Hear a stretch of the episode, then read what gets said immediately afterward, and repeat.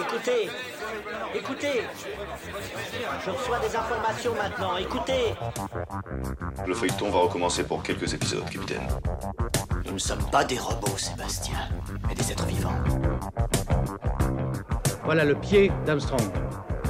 Au centre et en bas de votre écran. Et il marche maintenant.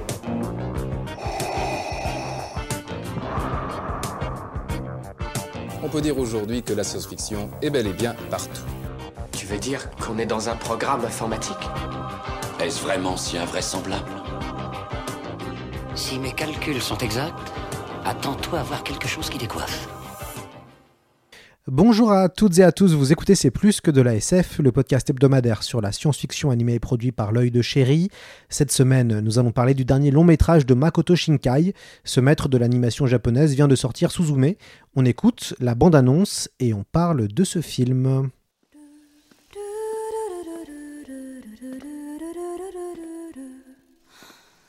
Dis-moi, toi,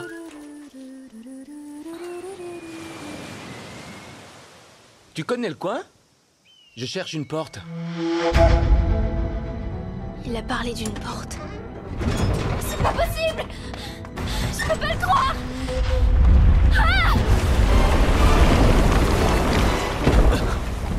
Qu'est-ce que tu fais? Faut bien refermer cette porte, non? Quand les émotions disparaissent dans les endroits abandonnés, les portes s'ouvrent et le verre s'y faufile. Suzume C'est comme ça que les catastrophes arrivent. Je t'aime bien. Et toi, tu es dans mes pattes.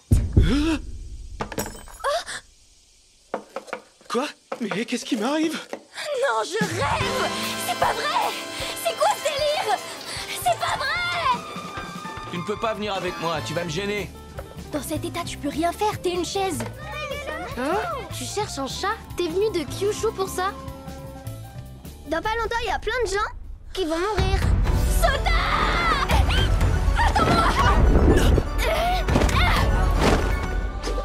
Suzume, tu dois verrouiller la porte Je n'y arriverai pas tout seul Sota a tout raté.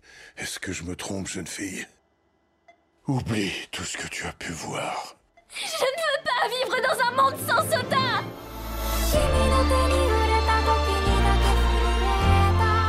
Comment est-ce que je pourrais oublier? Je reviendrai pour te sauver, c'est promis. Il devrait penser un peu plus à lui. J'ai l'impression que tu dois accomplir quelque chose de très important. Je vous les restitue Vous les restitue À plus tard À plus tard. À plus tard. À plus tard J'y vais. Voilà, c'était la, la bande-annonce de Suzume de Makoto euh, Shinkai. On recommande évidemment de voir ce film qui nous a euh, beaucoup plu. Le spectateur va, va suivre la jeune Suzume qui tente d'arrêter des catastrophes. Elle va poursuivre un, un chat maléfique accompagné d'un garçon qui est transformé en, en chaise pour enfants. Bref, bref c'est un film très original et on va euh, analyser euh, ça avec euh, notre invité. Pour nos éditeurs qui, qui sont là depuis le début, on avait fait un podcast sur Your Name de Makoto Shinkai avec Sylvie Brévignon, la femme qui avait découvert Shinkai en France. Vous pouvez réécouter ou écouter ce, podcast dans nos archives. Voilà. Pour parler de, de Suzume, on, retrouve notre spécialiste qui est au Japon depuis maintenant plusieurs années, Pierre-William Frégonès. Bonjour à vous et re-bienvenue dans ce podcast. Bonjour Lloyd, merci de m'inviter de nouveau. Vous êtes euh, docteur en sciences politiques, vous enseignez à l'université de Kobe, euh, vous êtes venu plusieurs fois chez nous, vous pigez euh, pour des magazines comme Rokirama et Otomo. Vous avez d'ailleurs écrit un article sur ce film dans le, dans le 12e numéro. Vous avez aussi écrit des essais sur Détective Conan ou encore sur le créateur de Nicky Larson, Tsukasa Ojo. On va revenir avec vous sur Suzume, mais peut-être avant vous, qu'est-ce que vous en avez pensé de ce film? J'ai pensé que c'était un film extraordinaire. Voilà, c'est un film que j'ai vu à l'automne dernier, puisqu'il est sorti au Japon euh, euh, avant de sortir évidemment en France. Et c'est un film euh, complètement bouleversant, qui a bouleversé la salle quand j'y étais. C'est-à-dire qu'à la fin, tout le monde pleurait, probablement moi y compris. Et à mon sens, c'est le meilleur film de Makoto Shinkai. Ouais, alors il va y avoir un débat, hein, parce que c'est vrai qu'on entend beaucoup euh, ça, euh, que ce serait le meilleur film de Makoto Shinkai, mais on, va, on va en discuter euh, tous les deux pendant ce podcast. On, va revenir sur ce réalisateur, pas comme les autres. C'est qui Makoto Shinkai? Est-ce que un peu nous décrire qui, qui il est? Bien sûr. Alors, comme vous l'avez dit, vous avez déjà fait un podcast à propos de Your Name. Alors, je vais essayer d'être plutôt bref. Makoto Shinkai, c'est d'abord un graphiste de jeux vidéo qui devient ensuite un réalisateur japonais de films d'animation. Il est né en 1973 dans la préfecture de Nagano. Euh, sa famille est assez importante parce que euh, son père avait une entreprise de construction et sa mère, elle, était peintre. Autrement dit, c'est quelqu'un qui ne vient pas de nulle part. Il a une famille qui a de l'argent, il a une famille qui a aussi une vocation artistique d'un autre côté. Il va passer un diplôme en littérature japonaise à Cho Daigaku, donc l'université université de Tokyo, privée, qui en général sert à former euh, plutôt des chefs d'entreprise. Et alors qu'on le destine, ou en tout cas que son père le destine à reprendre l'entreprise familiale, il va plutôt euh, se consacrer à des films d'animation, euh, des, très courts métrages, et il va tout d'abord rejoindre une entreprise de jeux vidéo qui s'appelle Falcom. Et il va travailler à Falcom pendant environ 5 ans. Et là-bas, il va faire vraiment énormément de choses. Il va être graphiste, mais il va aussi concevoir les, les emballages des jeux vidéo. Il va produire des bandes annonces, il va travailler sur les cinématiques, sur des génériques d'ouverture, et notamment pour les personnes qui s'intéressent aux jeux vidéo, il va travailler sur Is 2 Eternal, qui est un RPG, je pense, assez connu des, des personnes qui aiment les, les, RPG japonais. Et en 2001, il va décider vraiment de s'atteler à, réaliser ses propres œuvres. Il va euh, quitter Falcom et il va entrer dans une sorte de production indépendante. Et à mon avis, c'est le point vraiment central avec Makoto Shinkai, c'est qu'il est son parcours est très différent de celui des personnes qui sont actives dans l'industrie d'animation japonaise aujourd'hui, puisque dans la plupart du temps, dans l'animation japonaise, eh bien, on commence d'abord dans les rangs inférieurs, c'est-à-dire qu'on est animateur, ensuite animateur clé, on va être euh, directeur d'animation, réalisateur, etc. Mais il y a une progression. On le voit avec évidemment Miyazaki, avec Hosoda, et d'autres. Shinkai, pas du tout. Shinkai, il va directement faire ses débuts de réalisateur en tant qu'artiste, c'est-à-dire sans un lien direct avec l'industrie de l'animation. il va connaître le succès, à tel point qu'aujourd'hui, Suzume est donc son sixième long métrage. Oui, alors on va, on a, nous on a eu la chance de, tout voir de Makoto Shinkai. Alors, on va rappeler un petit peu les films qu'il y a eu. Euh, la Tour au-delà des nuages, euh, 5 cm par seconde, Voyage vers Agartha, c'est peut-être celui-là qui a vraiment marqué les esprits, en tout cas en France. À l'époque, il était sorti au cinéma. Your Name, qui a été un triomphe. Euh, les Enfants du Temps, Suzume. Et sans oublier un, un, moyen métrage que je trouve excellent, qui s'appelle The Garden of Words, qui est un très très beau moyen métrage. Euh, peut-être, Pierre Willem, vous pouvez, un peu revenir sur euh, son cinéma. Comment vous analysez son, son cinéma, Makoto Shinkai? Alors, pour revenir sur son cinéma, on peut dire, euh, ce qui est très important, c'est les raisons pour lesquelles il a quitté le monde du jeu vidéo. Euh, comme je l'avais dit, il a travaillé dans le jeu vidéo pendant pas mal d'années. Et quand il était chez Falcom, il avait un rythme de vie complètement dingue, c'est-à-dire qu'il se levait à 6 heures du matin, il rentrait chez lui très tard, ensuite il allait se coucher à 3 heures, euh, toujours du matin, donc il dormait quelque part 3 heures par nuit. Mais en plus de ça, en plus de ce rythme-là, euh, ce qui était très difficile pour lui, et il, le répète souvent en interview, c'est qu'il travaillait sur des jeux vidéo qui se situaient dans un monde complètement imaginaire. Et lui avait vraiment envie de traiter d'une réalité, de quelque chose qui était très proche de lui, d'évoquer quelque part un Japon contemporain qui existe.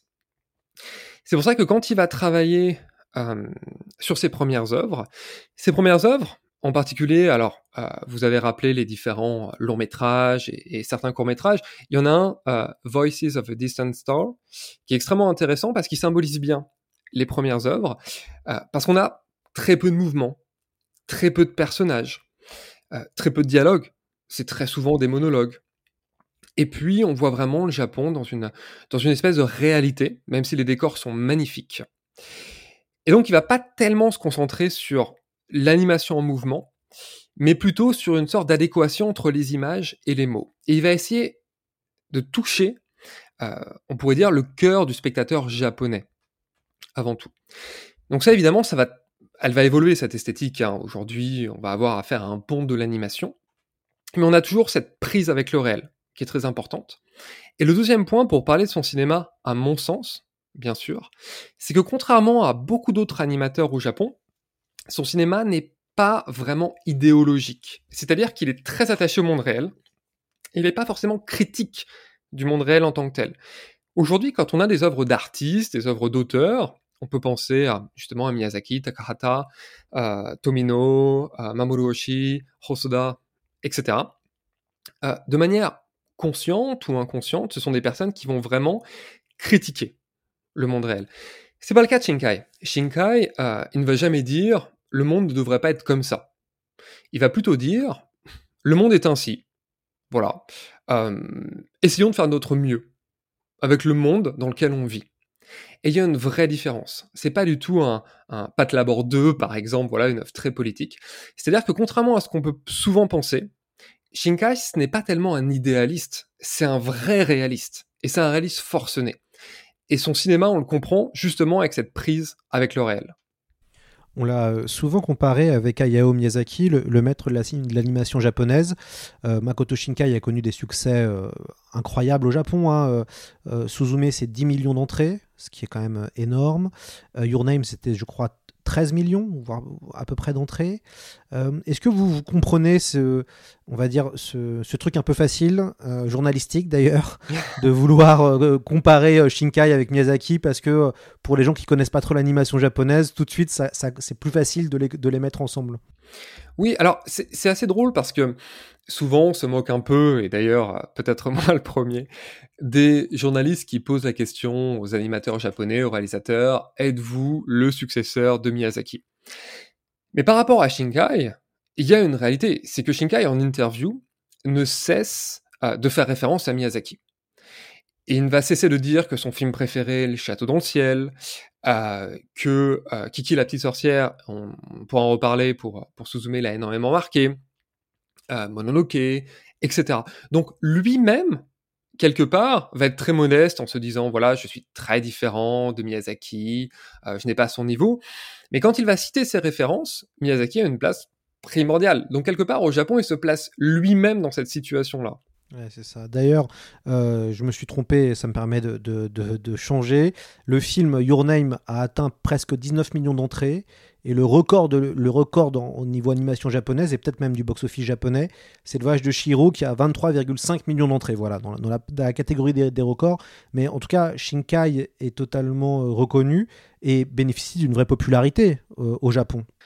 Ah tout à fait. Euh, Makoto Shinkai est, extrêmement apprécié. J'avais raconté euh, en introduction de ce podcast-là mon expérience de la salle de cinéma avec euh, avec Suzume. Ce qu'il faut voir, euh, juste peut-être pour peut-être montrer aux gens la réalité un petit peu de l'affection la, qu'on a pour, le cinéma de Shinkai. Le cinéma japonais, en règle générale, se vit assez différemment euh, du cinéma en France. C'est-à-dire que en France, on va au cinéma, on achète son popcorn et euh, on quitte la séance et basta. Au Japon, euh, c'est assez différent. C'est-à-dire que il y a euh, toute une commercialisation de produits dérivés autour du cinéma et notamment de ce qu'on appelle les pamphletos, c'est-à-dire les pamphlets. On pourrait traduire ça par les brochures. On a des interviews du réalisateur, des comédiens de doublage, des seiyuu, ce qu'on appelle, et autres. Et moi, ce qui m'a beaucoup marqué avec euh, Suzume, je n'avais jamais vu ça pour aucun autre film au Japon, c'est que quand on était dans les premiers à aller voir le film, on avait justement une sorte de, de brochure qui était offerte avec une interview euh, du réalisateur et puis avec d'autres infos. Donc ça, c'est quelque chose d'assez classique. Sauf qu'ils ont répété ce procédé quatre fois. C'est-à-dire que si on voulait avoir la collection complète, euh, à la fois des interviews du réalisateur, des comédiens de doublage, euh, et puis toutes les informations quelque part sur le film, il fallait acheter la brochure de manière euh, indépendante et ensuite aller voir quatre fois le film pour avoir les quatre brochures exclusives. Et autant dire qu'il y a des personnes qui y sont retournées constamment. Ça, c'est la première chose, c'est-à-dire qu'au niveau du, business, des goodies, on l'a vu, c'était c'est quelque chose de, com de complètement phénoménal. Hein. Euh, on peut comparer avec quelque chose de, très contemporain actuellement. Quand on voit, euh, par exemple, un film comme euh, le film Saint Seiya, qui est un qui est un enfer au passage, euh, il y a deux goodies voilà, qui se battent en duel, même les, euh, les Gardiens de la Galaxie, 3, il y a quasiment rien. Là, il y avait vraiment une, une commercialisation de produits dérivés complètement dingue autour. Et la deuxième chose, euh, c'est vraiment le fait que Suzume soit son film le plus japonais, à mon avis, et c'est aussi ce qui a énormément marqué euh, les spectateurs et les spectatrices du film, et c'est pour ça qu'il a tellement bien marché ici aussi. Euh, ce film aurait pu être dans c'est plus que de la fantaisie d'ailleurs puisque on va dire que le côté imaginaire de Shinkai euh, se mêle il y a beaucoup de science-fiction dans son cinéma il y a aussi de la fantaisie dans Suzume on est entre le voyage temporel l'urban fantasy Euh, bref ça, se mélange en fait il mélange vraiment les genres Euh, elle ressemble à quoi sa, science-fiction à, Shinkai? Shinkai, c'est quelqu'un qui, a un- vrai rapport à la science-fiction. C'est-à-dire que depuis qu'il est enfant, il aime la science-fiction. C'est quelqu'un qui, donc j'en ai un petit peu parlé avant, sa famille a de l'argent, donc il va euh, pouvoir jouer sur ordinateur, il va lire de la littérature de science-fiction. Donc par exemple Arthur C. Clarke, Asimov, il va lire Le Monde perdu de Conan Doyle, De la Terre à la Lune de Jules Verne. Il va aimer aussi les essais euh, à propos de cosmologie, par exemple Stephen Hawking, etc. Donc, il est vraiment, euh, il a une enfance quelque part un peu science-fictionnelle, on peut dire, comme d'ailleurs beaucoup de beaucoup japonais de sa génération. Mais à côté de ça, euh, là où c'est intéressant, c'est qu'il y a effectivement un peu de fantasy. Il y a, aussi de la science-fiction dans son cinéma, mais c'est toujours de la science-fiction ou du fantastique qui ramène vers le réel. C'est-à-dire qu'on ne parle pas du réel pour aller vers quelque chose d'imaginaire, on va partir de l'imaginaire pour aller vraiment dans ce, voilà, dans ce qui est tactile, dans ce qu'on peut toucher au Japon aujourd'hui. Et Shinkai, quand il parle de son œuvre, il va toujours dire, euh, en interview, en tout cas pour les médias japonais, que son œuvre c'est un pansement. C'est un pansement pour euh, les gens qui vivent à notre époque. C'est-à-dire des gens qui sont blessés, qui sont attristés par la dureté de la vie, par cette réalité. Et ces films, euh, quelque part, sont exécutés pour guérir ces blessures-là, les guérir plus vite. Il veut encourager tous ces fans d'animation, tous ces fans, les fans de ces films, à vivre dans la réalité et non pas leur offrir une sorte d'échappatoire vers un monde qui s'éloigne de la réalité. Donc il va amener des éléments science-fictionnels, il va amener des éléments de fantasy, mais toujours pour faire accepter notre réalité, pas pour vouloir la quitter. C'est pas du tout un isekai, par exemple. Comment expliquez-vous sa fascination pour les ruines et l'imaginaire post-apocalyptique qui revient quand même souvent dans son cinéma? Ah, c'est sûr que euh, les ruines et Makoto Shinkai, c'est une, c'est une grande histoire d'amour. Alors, quelque part, on pourrait expliquer, euh, l'expliquer par plusieurs phénomènes. Le premier phénomène, et c'est quelque chose qu'on ne voit pas forcément bien, peut-être quand on est en France, c'est qu'il y a cette inquiétude par rapport à la diminution de la population japonaise. La population japonaise, des études qui ont été faites, et c'est une population qui devrait, euh, d'ici les années 2050, passer sous la barre des 100 millions, et d'ici 2060, passer sous la barre euh, approximativement des 87-86 millions d'habitants. Donc c'est une population en déclin accéléré. Qu'est-ce que ça provoque? Ça provoque euh, le fait, en plus évidemment des catastrophes naturelles, qu'il y a des lieux, qu'il y a des villes qui sont non seulement dévastées, mais qui sont aussi désertées. Et ce genre d'endroits sont de plus en plus fréquents au Japon. Donc on a cette idée de ruine. Et c'est euh, quelque part aussi le cœur de, de Suzume, c'est cette commémoration pour les ruines, pour les paysages désolés. Euh, et le fait que le, le, Japon, quelque part, est voilà, un pays en déclin. Et puis ensuite de ça, en plus de ça, il y a la pandémie. Évidemment, la pandémie a, frappé le Japon comme elle a frappé de nombreux pays hein, de, de, de Covid-19. Euh, mais au Japon, quand on y a vécu pendant la pandémie, comme c'est mon cas en partie, hein, j'ai vécu une partie de la pandémie là-bas, enfin ici, euh, on ne peut être que vraiment choqué par ce qui s'est passé. C'est-à-dire qu'il y a eu nombreux petits commerces, de petits magasins, qui sont disparus, qui ont disparu. Euh, par exemple, on peut penser au Neko Café, euh, souvent que les Français affectionnent, ou c'est des cafés avec, avec des chats, euh, des couturiers et d'autres, qui, voilà, ont, ont mis la clé sous la porte, tout simplement.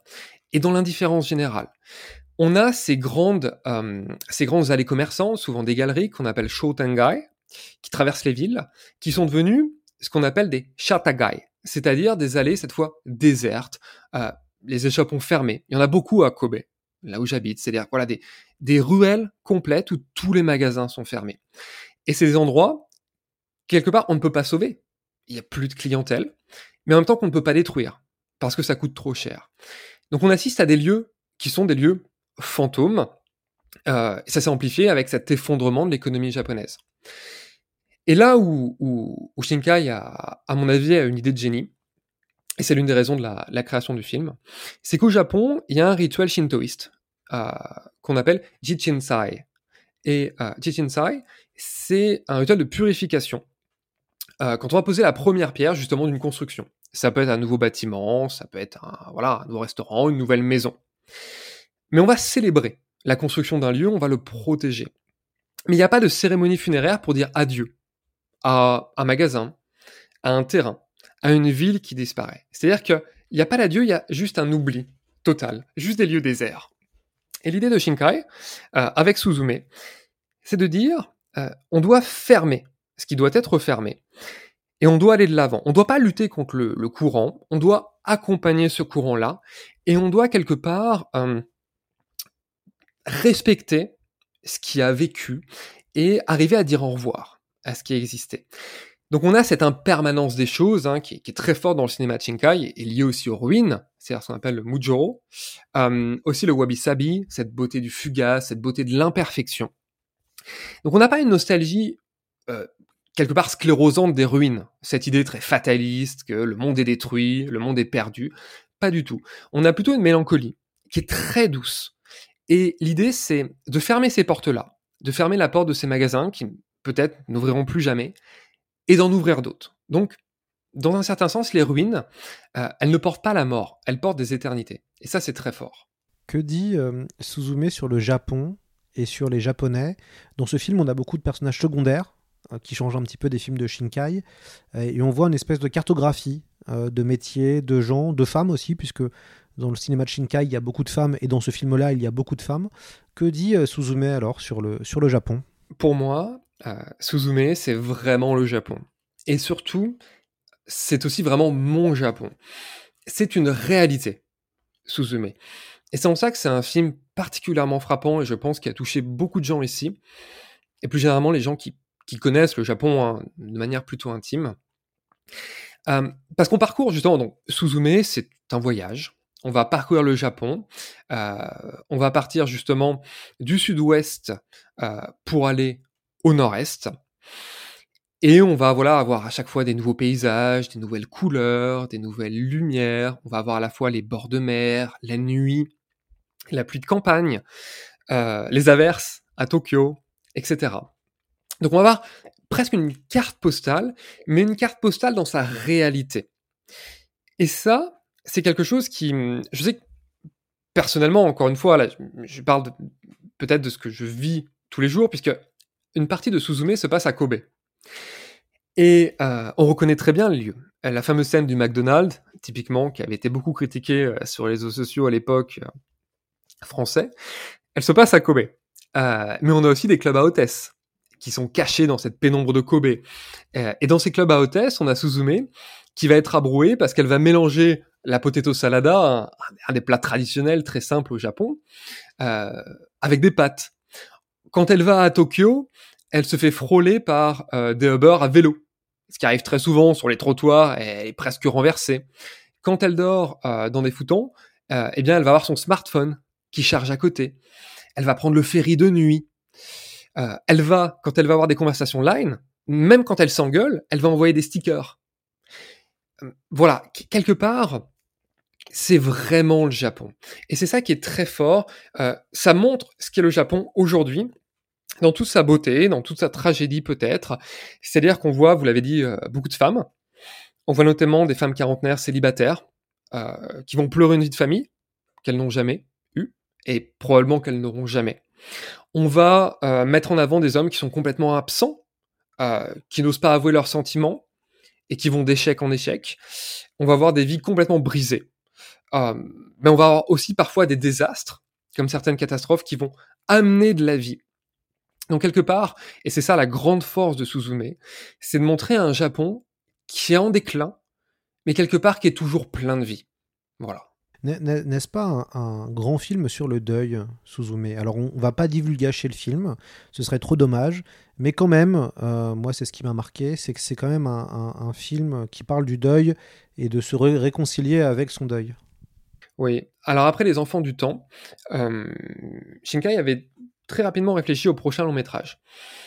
Il raconte en interview à l'époque que c'est un instinctif, hein, Makoto Shinkai. Il fonctionne beaucoup euh, aux images qui lui traversent l'esprit. Et à l'époque, il a dit qu'il y a deux images qui l'ont amené à créer Suzume. La première image, c'est euh, le récit d'un deuil pour un lieu. Et ça, j'en ai parlé, hein, ces, fameux lieux qui ont fermé. Et euh, le deuxième, euh, la deuxième image, c'est l'histoire de cette jeune fille, Suzume, qui va voyager avec un, métamorphe, hein, ce fameux compagnon qui est une, une chaise à trois pieds, donc un être qui va changer d'apparence. Et donc dans ces deux images, il y a l'image du deuil. Et ce qui m'a beaucoup marqué, et je pense qu'il a beaucoup marqué certains japonais, c'est pour ça qu'à mon sens, encore une fois, c'est le film le plus japonais de Makoto Shinkai.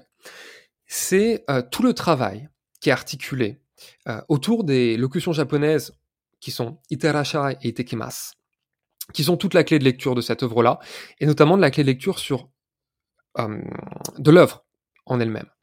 Donc, juste pour expliquer très rapidement, euh, itekimasu, iterashai, ça va être des, des expressions qu'on va utiliser quand on quitte un lieu. Donc, typiquement, je, je, je pars de mon appartement, quelqu'un est encore chez moi, et je vais dire itekimasu. Ça pourrait se traduire par à plus tard, et la personne qui reste va me répondre iterashai. Là encore, ça pourrait se traduire par eh bien, passe une bonne journée. Euh, donc, c'est une discussion entre deux personnes. Mais si on les traduit littéralement, itekimasu, ça se traduit comme je pars et je reviendrai. Iterashai, pars et reviens-nous.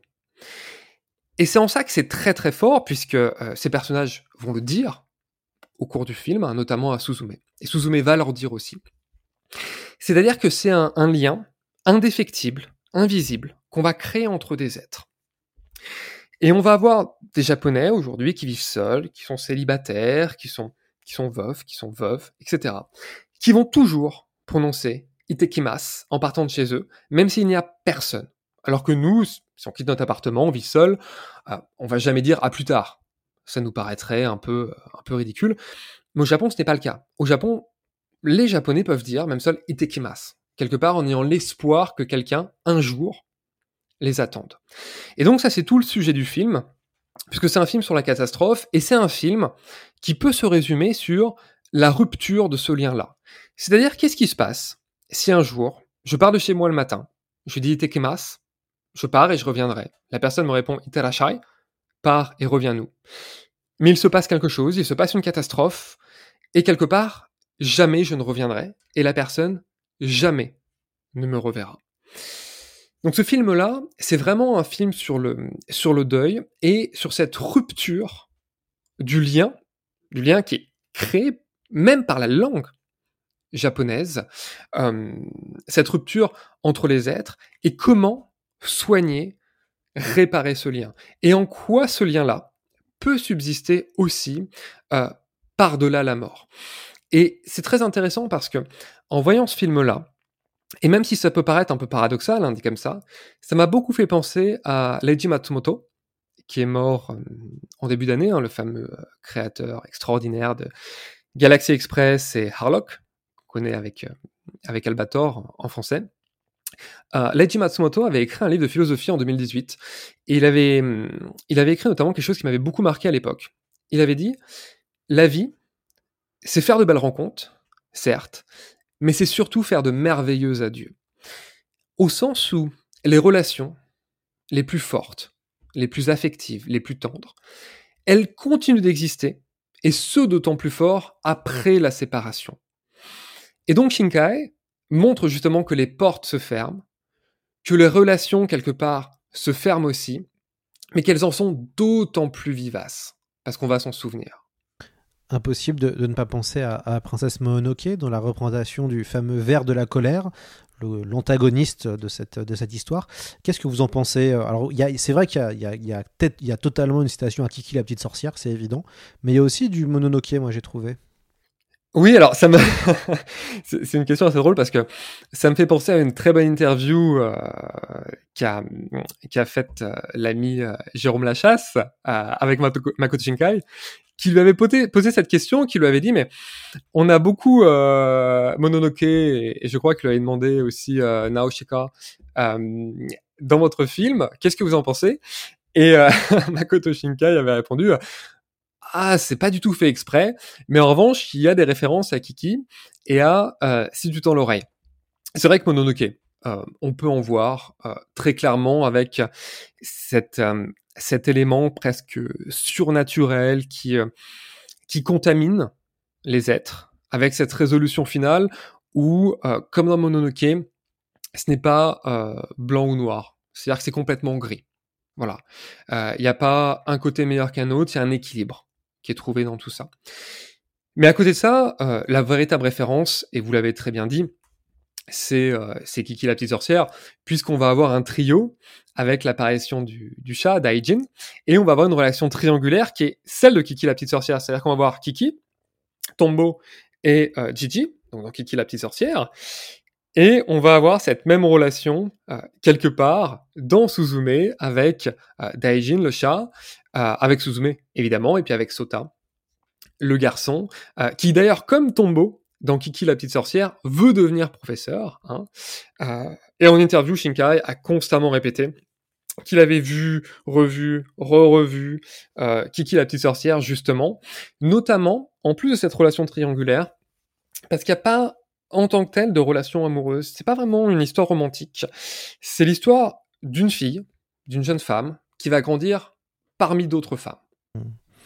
Euh, ce qui est aussi intéressant avec Makoto Shinkai, c'est qu'il aime citer sa pop culture. Euh, on voit qu'il y a beaucoup de références euh, à des mangas, à des animés dans son cinéma.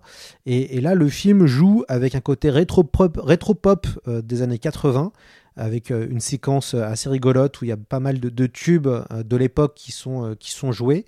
Et, et, on a totalement l'impression de se retrouver un petit peu dans ces playlists YouTube.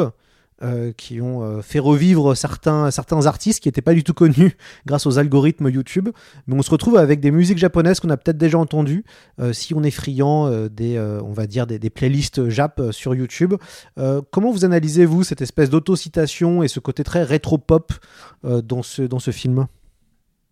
Cette scène, elle est, elle est, vraiment géniale. Alors, sans voilà, en donner la gâcher, c'est une scène dans une, dans une voiture où il y a un personnage qui s'appelle Serizawa, qui est un personnage euh, d'étudiant, qui est un fan de, de city pop, alors ce qu'on appelle aujourd'hui la city pop hein, rétrospectivement, donc de pop japonaise des années 70-80, et qui va passer énormément de musique de cette époque-là.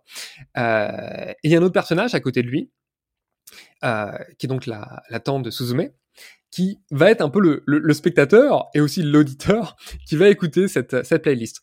Et dans cette playlist, on a un morceau très connu au Japon, qui est Rujo no Dengon euh, de Yumi Arai. Et ce morceau-là, c'est euh, l'un des morceaux phares justement de Kiki, euh, la petite sorcière. Et c'est un morceau, voilà, qui illustre la période Showa.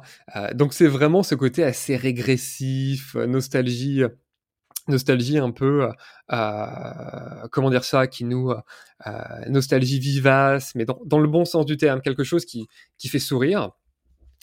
Mais oui, il y a, a, énormément de références, euh, pas seulement dans la musique, il y a des références, alors on en a parlé tout à l'heure de, McDonald's, euh, c'est quelque chose qui m'a été beaucoup reproché, mais là encore, c'est pour illustrer la réalité de ces films, hein, comme la musique, c'est-à-dire que il montre un Japon contemporain.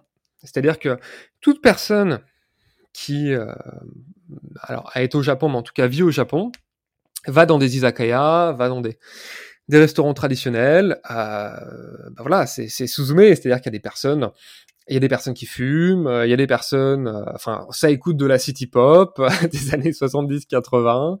Euh, les Japonais sont des fans euh, de McDonald's. Il y a eu la queue euh, pour la McDonald's avant Suzume, euh, il y aura la queue après.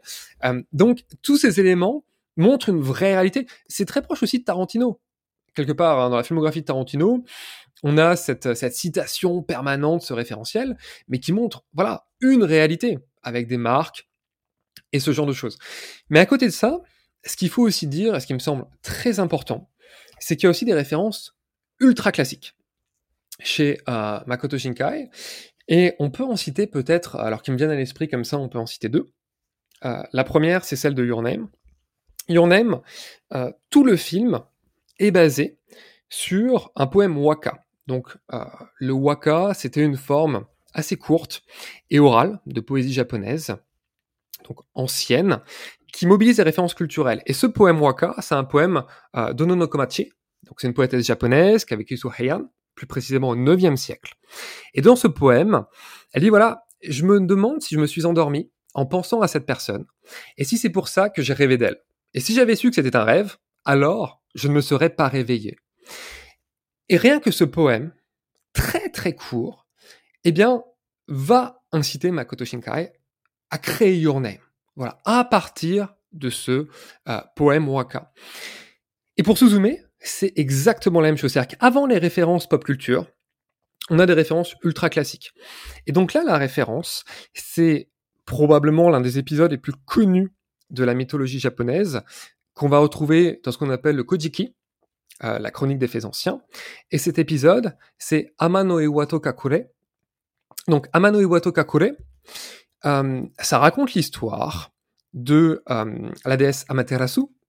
Je pense que, pas mal de personnes connaissent, c'est probablement la, plus connue, hein, déesse du soleil, qui va en arriver pour différentes raisons, hein, notamment par rapport à la mauvaise conduite de, son frère, qui est lieu des tempêtes, euh, Susanoo, à se cacher dans une grotte. Amano Iwato, euh, pour traduire voilà la, grotte céleste, en général on la traduit comme ça. Et donc, comme cette déesse de la lumière va se cacher dans cette grotte-là, eh bien le monde, la Terre, est complètement privé de lumière. Et on a cette idée où les autres dieux vont essayer d'ouvrir cette grotte pour restaurer la lumière sur le monde. Donc on a l'idée d'ouvrir une porte et plutôt de la fermer. Et c'est tellement à l'origine du film que c'est dans le nom même de l'héroïne, puisque l'héroïne s'appelle Iwato Suzume. Donc Iwato vient de Amano Iwato. Iwato, c'est littéralement la, porte en pierre, le rocher en pierre qui sert à fermer une grotte. Et d'un autre côté, Suzume, ça vient de la déesse de la joie, Ameno Uzume, qui justement, par une danse, est arrivée à faire sortir Amaterasu, la déesse de la lumière, de la grotte où elle s'était enfermée elle-même.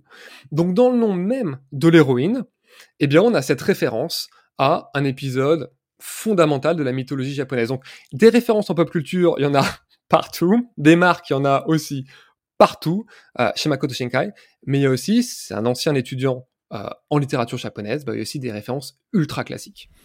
On a parlé euh, du contexte du film, de son euh, scénario, de comment il a été fait. Quel regard portez-vous sur Suzume, Suzume pardon, l'héroïne du film? Alors à première vue, Suzume, c'est vraiment le personnage d'héroïne forte, d'héroïne indépendante, d'un personnage qui va mener le récit à bout de bras. Le point le plus important, c'est surtout que c'est un personnage fragmenté. Et ça, euh, Makoto Shinkai l'a dit en interview, euh, au moment de la sortie du film, il a dit quelque chose de très intéressant. Il a dit tous les personnages féminins du film Suzume, tous donc tous les personnages féminins secondaires évidemment, dispersés un peu partout euh, sur le territoire du Japon, dans l'archipel, eh bien, ce sont des versions de Suzume, mais à des âges différents, dans des vies différentes, en ayant fait des choix qui ne sont pas les mêmes. Et donc, lui-même a dit qu'il avait euh, intentionnellement fait en sorte que Suzume rencontre des personnages féminins et que ces personnages féminins ne soient pas de la même génération ni du même milieu. Donc on a une femme qui rencontre d'autres femmes et quelque part c'est aussi une histoire, pas nécessairement de la, féminité au Japon, mais en tout cas euh, de la vie d'une femme au Japon dans toutes ses facettes. Et à côté de ça, Suzume toute seule, euh, quelque part, elle ne peut pas non plus se concevoir, puisqu'elle va former un duo.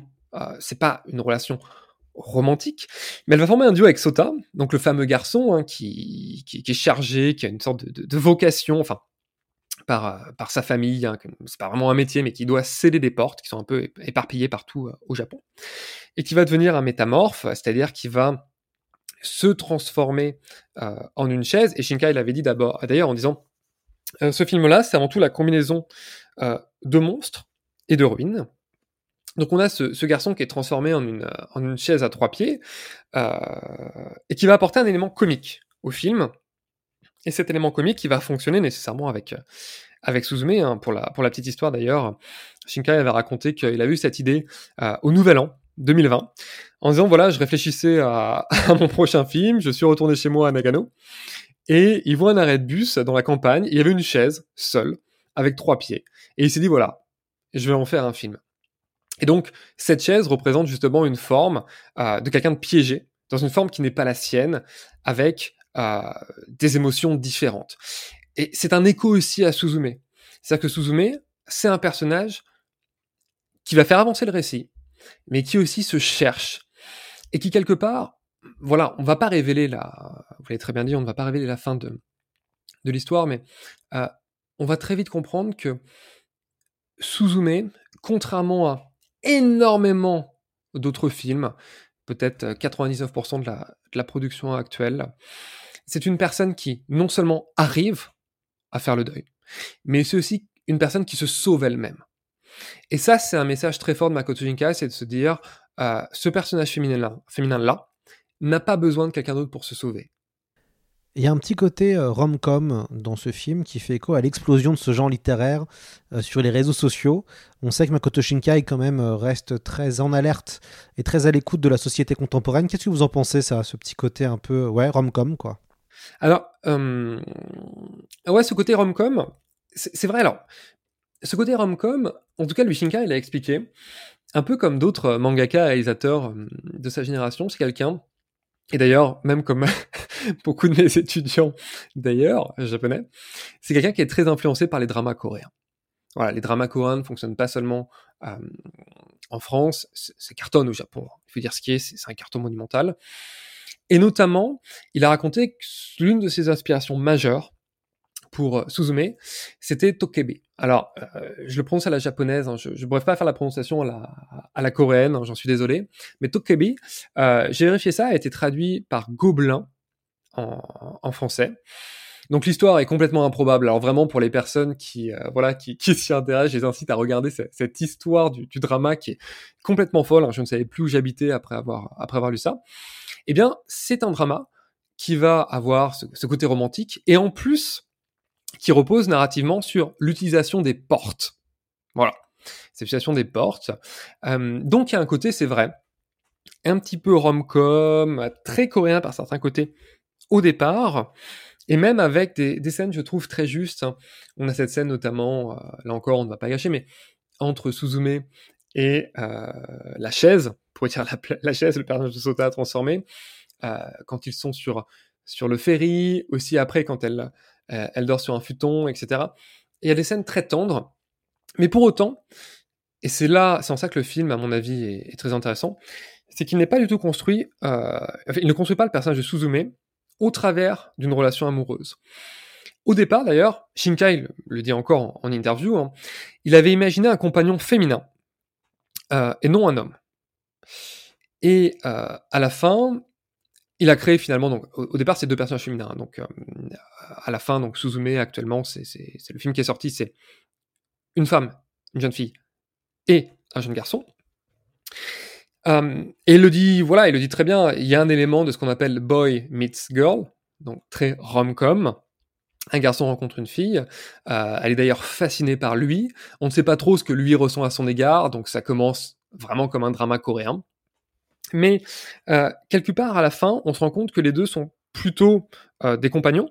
Euh, Shinkai lui parle de frère d'armes, carrément, voilà, plus qu'amant, même s'il y a évidemment une affection entre les deux.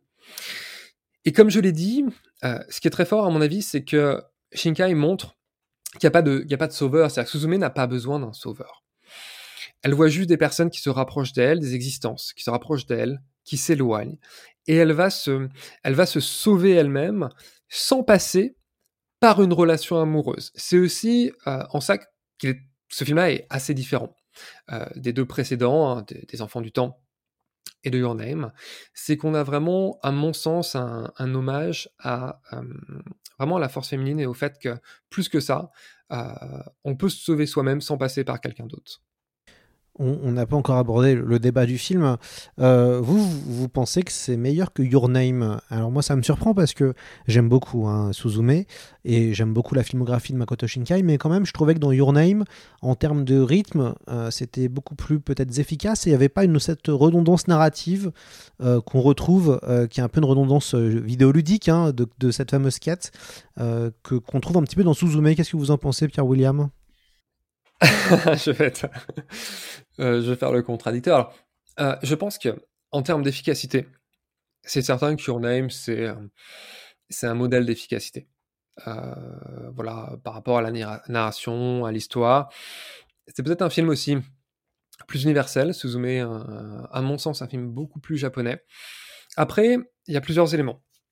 Déjà, à mon sens, Your Name, euh, pour ma part, je lui préfère 5 cm par seconde, euh, qui est un film qui le, c'est le deuxième qui est sorti à Makoto Shinkai, qui est une version de Your Name, mais euh, voilà un petit peu beaucoup plus réaliste et à mon sens beaucoup plus fort. Donc c'est pour ça que j'ai tendance à, à privilégier ce film-là par rapport à Your Name avec la, même approche. Hein. Notamment, il y a une la fin et la fin de Your Name est un écho à la fin de, 5 cm par seconde. Et d'ailleurs, là où c'est intéressant, et ça va amener mon second point, c'est que 5 euh, cm par seconde, c'est un film en plusieurs parties.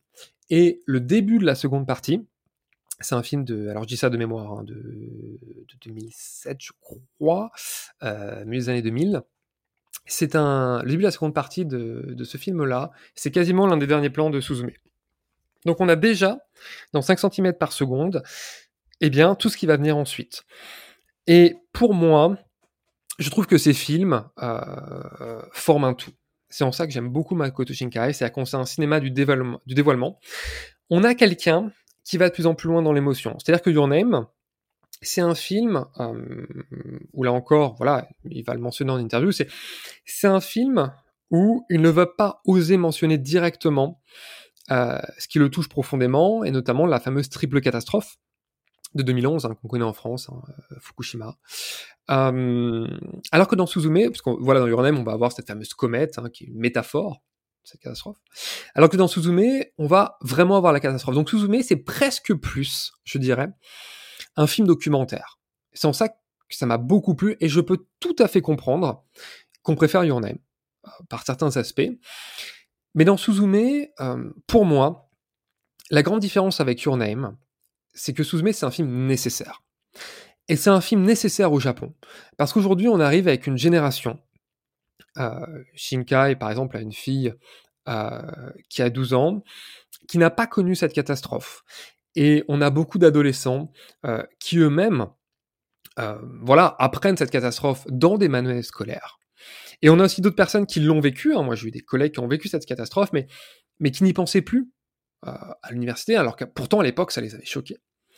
Et donc avec Suzume, on a un, rappel de tout ça, de ce qui s'est passé, de comment cette génération a survécu à cette catastrophe, et donc comment elle peut survivre à d'autres catastrophes hein, au travers de la mémoire.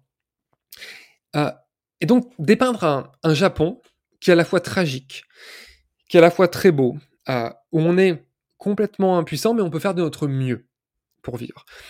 Et tout le film Suzume va amener, euh, en expliquant, en faisant ce travail mémoriel, eh bien une part de réconfort.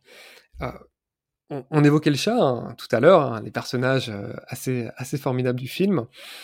Eh bien, le chat, c'est un, animal qui a une nature, alors c'est un peu cliché de dire ça, mais en tout cas les Japonais le, le voient comme ça, qui est à la fois capricieux et aussi très kawaii, c'est-à-dire complètement adorable. Et pour Shinkai, c'est une, euh, une métaphore de la nature. Et à côté de ça, la chaise, eh bien, euh, elle est cassée, mais elle arrive encore, ce fameux personnage hein, à trois pieds, euh, elle est cassée, mais elle arrive encore à tenir debout, d'une part. Et ensuite, Makoto Shinkai disait, quand on a une catastrophe comme ça, quand on est heurté, on a toujours besoin d'une chaise pour s'asseoir. Donc, voilà, à, mon sens, la différence pour moi, c'est que c'est un film très nécessaire et surtout c'est un film très juste. Et euh, je dirais même plus loin que pour moi, les séquences les plus marquantes euh, sont des séquences de Suzume. Alors la fin Name, évidemment, est aussi voilà très absolument génial, mais comme je le disais, c'est un écho à, à 5 cm par seconde. Mais il y a une scène, typiquement, juste donner une scène dans, dans, dans Suzume sans, sans rien gâcher. Euh, il y a une scène avec, euh, avec la tante euh, et Suzume. Et dans cette scène-là, la, la tante va dire des choses odieuses à Suzume, complètement odieuses, et des choses qui, qui résonnent vraiment aujourd'hui avec euh, le statut de certaines femmes au Japon. Euh, et contrairement à beaucoup de films, eh bien, on ne va pas désamorcer ce qui s'est dit. C'est-à-dire qu'elle va dire, bah voilà, je t'ai dit ça, euh, il y a eu des raisons, mais j'ai pensé ça, mais je n'ai pas pensé que ça. Donc c'est un film qui n'a pas du tout peur de l'émotion. C'est un film qui, qui accepte bah, que certaines fois les relations humaines, surtout dans ce pays-là, surtout au Japon, euh, sont terribles, sont odieuses, euh, qui ne va pas évacuer cette réalité, qui ne va pas chercher voilà la, la, la fantaisie comme réconfort, qui ne va pas dire bah quelque part un jour on va se retrouver, on va tous sourire ensemble. Non, pas forcément, mais qui va savoir, comme le disait Matsumoto, faire de magnifiques adieux, repartir dans l'avant et vers l'avant et toujours garder le sourire. Hmm. Moi j'ai une question, est-ce que euh, parce que il y a assez peu d'évolutions majeures dans les, dans les histoires de Makoto Shinkai. On retrouve un certain pattern, en tout cas un certain style d'histoire, quand on regarde sa filmographie, avec peut-être un film qui, qui, sort un peu de l'ordinaire, qui est Agartha, et encore, il y a d'ailleurs, le film est cité à l'intérieur de, de Suzume. Euh, Est-ce que vous pensez que Makoto Shinkai peut se réinventer euh, maintenant? Alors ça c'est c'est vraiment la question la question piège. Avant de juste avant de répondre à ça, je pense aussi que ça, ça me vient à l'esprit hein, une des différences majeures de Suzume avec euh, avec ses précédents films, c'est que cette fois, et le réalisateur l'explique, euh, il n'a pas du tout choisi de se montrer, ni dans ses personnages principaux, ni dans ses personnages secondaires. Et que ce soit Your Name ou Les Enfants du Temps, il y avait toujours des personnages qui soit parlaient pour lui, soit parlaient avec ses mots. Et là, son défi, c'était de faire un vrai film euh, sans lui, quelque part, avec toujours hein, la, même équipe, mais sans lui. Après, sur le fait de se, de se renouveler, moi, je vais peut-être prendre le contre-pied hein, de, de tout ce qui se dit, et, j'en suis désolé. Euh, moi, je ne suis pas certain euh, que, que l'enjeu pour lui soit de se renouveler. Je pense que l'enjeu est de continuer à se dévoiler, qu'il connaît ses forces. Il connaît peut-être aussi ses faiblesses, et que très souvent, quand on essaie de, de se renouveler, on peut aussi complètement se planter. Bon. Euh, il y a une vraie tradition au Japon, dans les œuvres d'art, et pour ma part, je vais citer un, un jeu vidéo, mais ça viendrait euh, presque à, à, personne de dire, mais est-ce que Dragon Quest peut se renouveler? Non, Dragon Quest, c'est une histoire, c'est une progression. Euh, donc, certes, il peut y avoir des œuvres qui se renouvellent, qui changent à chaque fois. Moi, je trouve que toute la saveur de Shinkai, tout son message, c'est euh, que son œuvre soit une œuvre monde. C'est que quelque part, il, a quelque chose à dire qui est propre à lui. Euh, il véhicule ce message-là, ça touche des Japonais. Et comme il le dit si bien, ça aide des personnes. Et plus que qu'avoir cette reconnaissance esthétique, artistique, à mon sens, lui, il continuera à faire la même chose tant que ça aide des Japonais à vivre ou à survivre dans la société actuelle qui est aussi cruelle. Et bah, ce sera le, le, mot de la fin. Un grand merci, euh, Pierre-William Frégonès, d'être revenu euh, sur ce podcast pour euh, nous parler de Makoto Shinkai. Je crois que vous avez des choses à nous annoncer, Pierre-William. Il y a beaucoup de choses à, à annoncer. Non, je peux dire que je travaille sur un, un, projet de recherche sur Makoto Shinkai où il y aura probablement quelque chose d'intéressant qui sortira l'année prochaine. Voilà, sans, sans, en dire, beaucoup plus. Il faut savoir qu'il y a beaucoup de, productions sur Makoto Shinkai depuis 2019. Il y a beaucoup de choses qui, qui s'écrivent, il y a énormément de sources japonaises, et peut-être que ce serait pas mal qu'il y, qu y, ait des choses en France voilà, qui, qui rapportent tout ça. Et je crois que vous allez sortir aussi un essai sur la couleur rose. Voilà. Alors, ça n'a pas encore été annoncé, mais on, peut le dire, c'est quelque chose qui sortira, euh, voilà, à l'automne. Mais euh, pour les personnes qui désirent en savoir plus, elles peuvent toujours suivre mon compte Twitter. Très bien, parfait. Euh, et bah c'est la fin de cette émission. On va finir en musique. Ce serait trop dommage de ne pas pouvoir écouter la, bande son originale de Suzume, euh, qui a été euh, écrit par le groupe de rock japonais Radwimps, groupe de rock qui avait aussi fait la bande originale de Your Name, celle des Enfants du Temps. Et donc on écoute le thème original de Suzume. Ça s'appelle Suzume no Toji Mali et on se retrouve la semaine prochaine dans C'est plus que de la SF.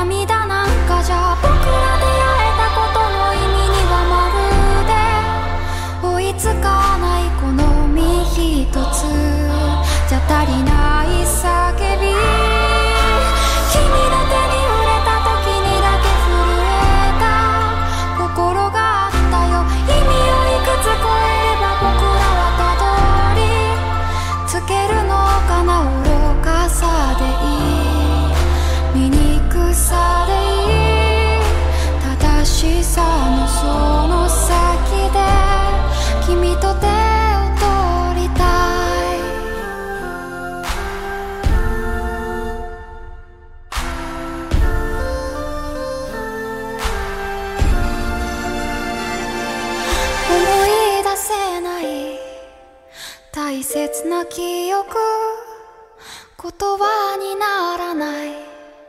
ここにある想い。もしかしたら。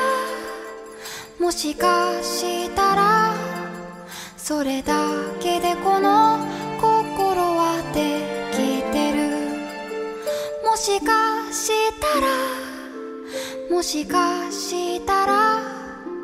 君に気づいて今もその胸を打ち鳴らす。